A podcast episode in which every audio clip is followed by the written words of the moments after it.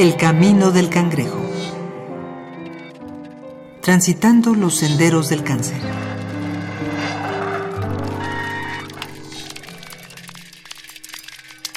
El cuello uterino o cervix uterino es una porción inferior del útero que se proyecta dentro de la vagina, por lo que es un componente anatómico exclusivo de las hembras de los mamíferos. Su tamaño promedio oscila entre los 3 y los 4 centímetros, pero llega a dilatarse hasta los 10 centímetros durante el parto. Por supuesto, estas medidas pueden variar de mujer a mujer. Es en este lugar donde se genera uno de los tipos de cáncer más común en el mundo y cuya detección puede realizarse también desde etapas muy tempranas. Capítulo 22. Cáncer cervicouterino. Doctor Antonio Soto Paulino. Bueno, el cáncer cervicouterino va a afectar básicamente a dos estructuras del aparato reproductor femenino, que es el útero y la parte que se llama cervix o cuello uterino. ¿no? Aquí vamos a tener dos características. En el caso del útero está formado básicamente por músculo que le llamamos nosotros liso. Doctor Gabriel Minauro. El cáncer cervicuterino era el cáncer más frecuente en México y también el cáncer que más muertes causaba porque se detectaba muy tardíamente y tiene el inconveniente de la anatomía. Es una lesión que ocurre en el cuello de la matriz, que es una parte inaccesible para identificar la aparición de un tumor. El cáncer cervicuterino hace referencia a la aparición de un tumor canceroso en una zona de los genitales femeninos que se conoce como cuello de la matriz. La anatomía femenina está constituida a muy grandes rasgos, primero por el introito vaginal, que es todo esto que se encuentra en el periné, labios mayores, labios menores y que continúan ascendentemente a través de la vagina por la vagina, que es de diferentes calibres y diferentes tamaños dependiendo de la edad, del sexo, de la raza, se llega hasta una estructura que se llama cuello de la matriz. Este cuello es un canal formado alrededor por músculo y en el interior una cavidad virtual que habitualmente está cerrada. Y este cuello comunica directamente con el interior de una cavidad que se encuentra por dentro de la matriz. La matriz es un órgano en forma eh, piramidal invertida que se encuentra dentro del abdomen, en la pelvis de la mujer y que tiene funciones muy específicas para el, desarrollo de un bebé durante la maternidad.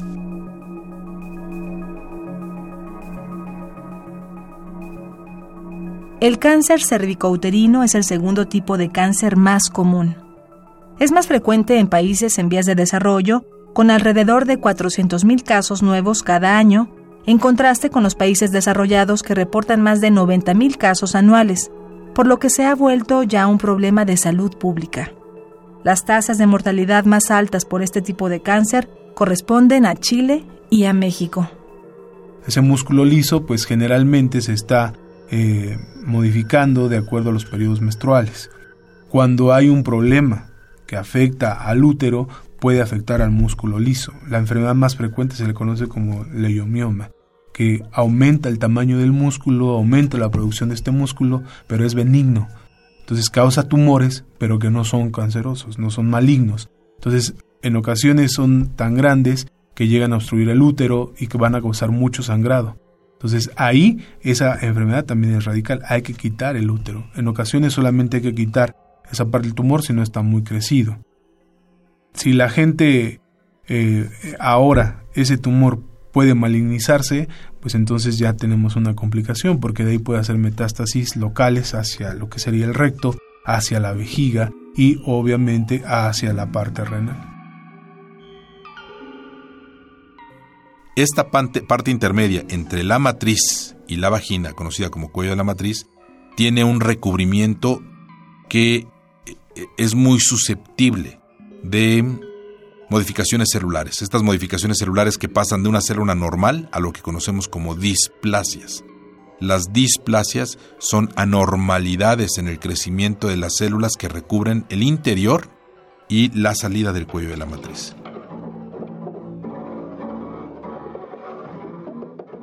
El tratamiento depende mucho del estado en el que se encuentre el tumor al momento de su detección. Existen cuatro métodos para tratarlo la ablación, que solo puede ser usada con las lesiones premalignas, la radioterapia, la quimioterapia y de manera más radical la cirugía. El cáncer no invasivo o carcinoma in situ se trata con una cirugía mínima para remover solo el tumor. Pero si el cáncer se ha desarrollado en demasía y se ha expandido, puede requerirse una histerectomía, es decir, la extracción del cuello uterino o cervix. Las displasias y el cáncer cervicouterino y in situ pueden ser tratados con procedimientos muy conservadores. Muy conservador significa nada más quitar la zona del cuello de la matriz que está afectada y conservar con ello el resto de la anatomía de los genitales femeninos, permitiendo con ello, por un lado, si así lo desea la mujer, continuar con las posibilidades de ser mamá. Y por otro lado, evitar procedimientos quirúrgicos mucho más agresivos que no son necesarios. A la par de su alto número de pacientes, se ha obtenido más información que con otros tipos de cáncer. Se sabe de diversos factores de riesgo, lo que nos da una guía sobre los hábitos de prevención que nos pueden llevar a disminuir la posibilidad de desarrollar este tipo de cáncer. Los factores de riesgo para desarrollar cáncer cervicuterino tenían que ver anteriormente mucho con eh, pobreza, malos hábitos eh, higiénicos, infecciones frecuentes, por virus, bacterias y hongos, eh, por mala alimentación. Hoy sabemos que el factor de riesgo más importante para el cáncer cervicuterino es la infección por el virus del papiloma humano. Esto quiere decir que el 98% de los tumores cancerosos del cuello de la matriz están asociados a la infección por el virus del papiloma humano. Pero hay que tener mucho cuidado con esta información, porque si bien es cierto que la mayor parte de las pacientes que tienen cáncer cervicuterino tienen virus de papiloma humano, la inmensa mayoría de las mujeres con vida sexual activa tienen virus de papiloma humano y no van a desarrollar cáncer cervicuterino. Hay que entenderlo porque eh, si no sucede lo que frecuentemente me toca ver en el consultorio, ya hay alarma, ya hay eh, paranoia de parte de las mujeres al respecto del virus de papiloma humano.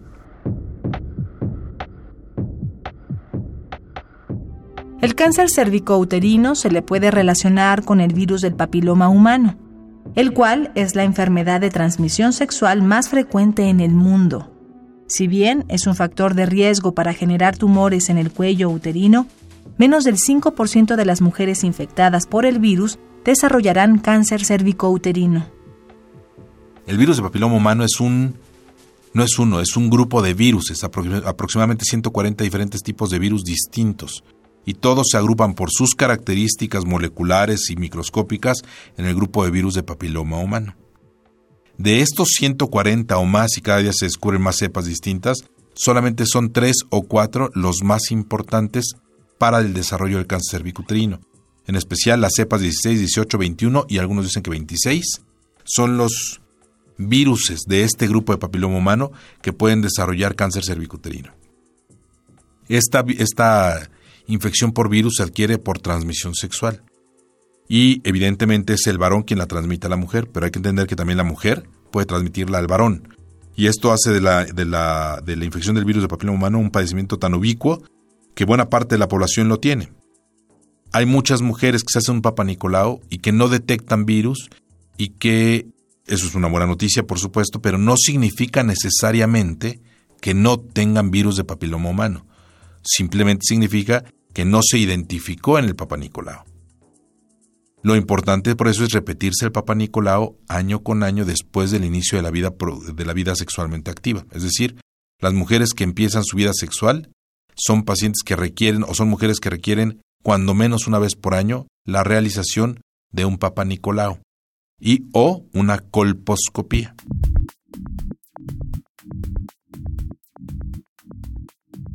La prevención no lo es todo en el cáncer. Debido a que las causas son a veces desconocidas y a veces inevitables, lo mejor es realizar estudios periódicos para una detección temprana que lleve a un tratamiento menos invasivo para la paciente.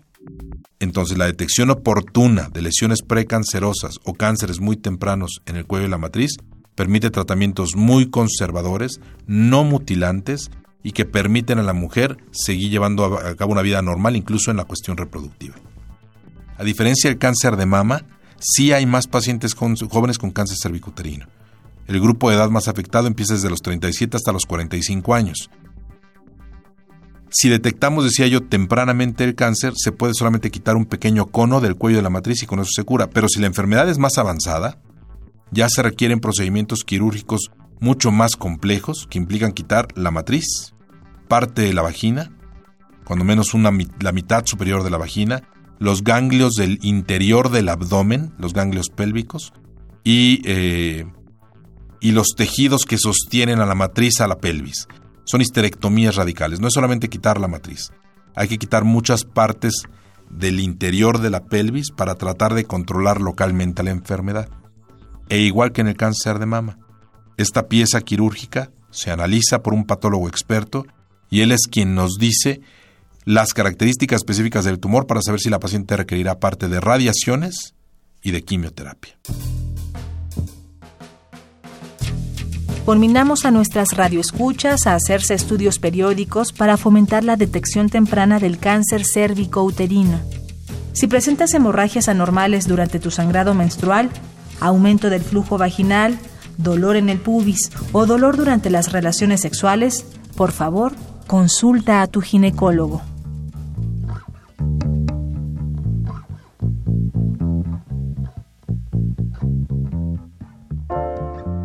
En este capítulo contamos con la participación de Doctor Antonio Soto Paulino, médico cirujano, coordinador de enseñanza del Departamento de Anatomía de la Facultad de Medicina de la UNAM. Y del doctor Gabriel Minauro, cirujano general, oncólogo, especialista en cáncer en cabeza y cuello. El Camino del Cangrejo es una producción original de Radio UNAM.